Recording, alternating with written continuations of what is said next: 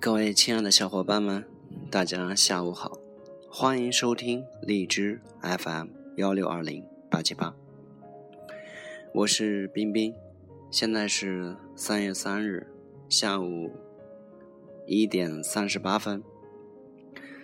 我今天带来的分享是跟自己的那点骄傲说拜拜。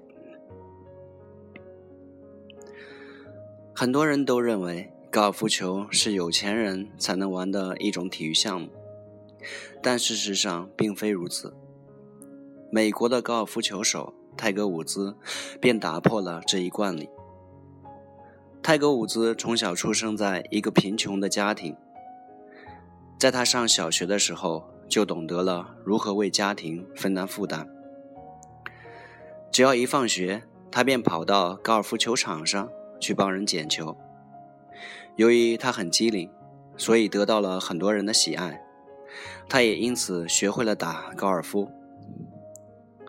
凭借着自己的机灵，他很快便掌握了高尔夫球的技巧。不仅在午睡时便登上了《高尔夫球文摘》杂志，十八岁时还成功的成为美国历史上最年轻的高尔夫球业余赛的冠军。所有这些成绩的取得，在泰格眼里似乎都显得很轻松，所以他很快便转入高尔夫职业赛。由于第一场比赛的失利，泰格以自己的崇拜对象拉夫为榜样，不断的加紧练习，以致他在1997年成为了高尔夫球排名世界第一的球王。从接下来泰格在高尔夫球场上所取得的一系列成绩，以及他在球场上的表现所引起的轰动效果来看，他成了继高尔夫球王金熊尼克劳斯退役后的第一位伟大的球王。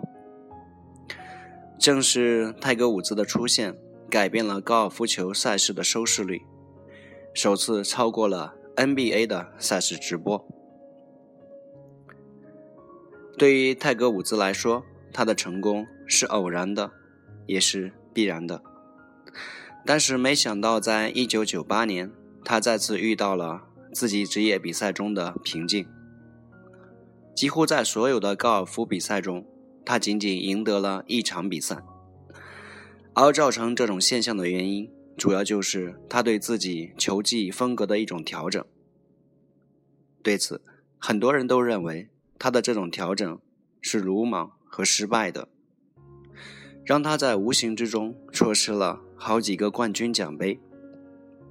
其实，造成这种情况的原因，并不是泰格球技上的调整，而是泰格心理上的原因。由于短时间之内身份地位上的突然转变，他在心理上也发生了某种改变。这就像他在午睡时便登上了《高尔夫球文摘》杂志，十八岁时便夺得了全美高尔夫球业余赛的冠军，并在之后的1994到1996年三年之中均神奇的蝉联冠军一样。这种神奇的帽子自然让泰格的心里产生出了一种优于他人的骄傲感。而在这种心理的作用下，他在球场上的每一个出杆动作自然也就受到了影响。同时，由于泰格早年对拉夫十分崇拜，又让他联想到了拉夫打比赛时很多习惯性的动作。因此，取得了一些成绩之后的泰格也梦想着自己在某些方面有着与众不同的地方，比如出杆前的某个习惯性动作。或是囚禁洞前那份他人无法企及的微笑，等等。可以说，一九九八年泰格在打球风格上的转变，只不过是他借以顿生的一个借口。真正的原因，是因为他虚荣心作祟而产生了种种骄傲之举。然而，球场上的比赛是残酷无情的。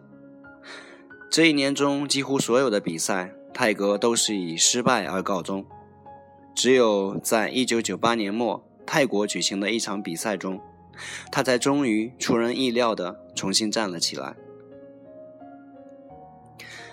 谈起泰格在泰国打的这场比赛，虽然也是一场冠军赛，但对于泰格来说，更像是一场心理挽救赛。因为在这一场比赛中，两轮比赛过后，埃尔斯比泰格领先了十一杆。到第三轮时，泰格名列第十八名，埃尔斯位于第一。但接下来，泰格像变了一个人似的，忽然在赛场上妙杆连出，还在最后一场打出了六十五杆的好成绩。结果他与埃尔斯并列第一。在延长赛中，泰格最终打败了埃尔斯，夺得了冠军奖杯。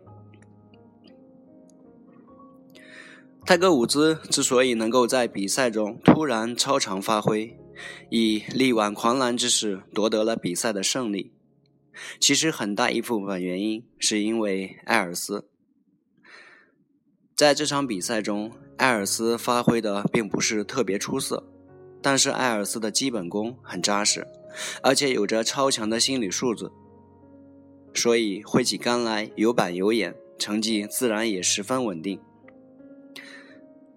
泰格本来依然按照自己那些所谓变化了的技术风格挥舞着球杆，但是在完成前两轮的比赛后，他偶然注视了一下那个当时排在本次比赛首位的南非人，忽然有了一种似曾相识的感觉。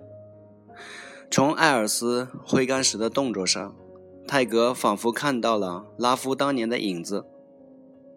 这一番醒悟让他冷静了良良良久。到第三场开始时，他便放下了自己一直坚持的所谓技术风格和骄傲之心。他开始像艾尔斯一样，一杆一杆，中规中矩地打起球来。几杆下去之后，泰格便重新找到了当年与拉夫争冠时的感觉，最终妙杆连出，不仅完全战胜了自己，还让观众们观看了一场绝地反击的大翻盘之战。泰格伍兹在人生最关键的两个时期，能够从对手身上看清自己的心理上的变化。从而有效地克服自己的骄傲之心，进而成就了自己在世界高尔夫球界无可替代的地位和作用。这点是很值得我们学习和借鉴的。好了，感谢各位小伙伴的收听，谢谢大家。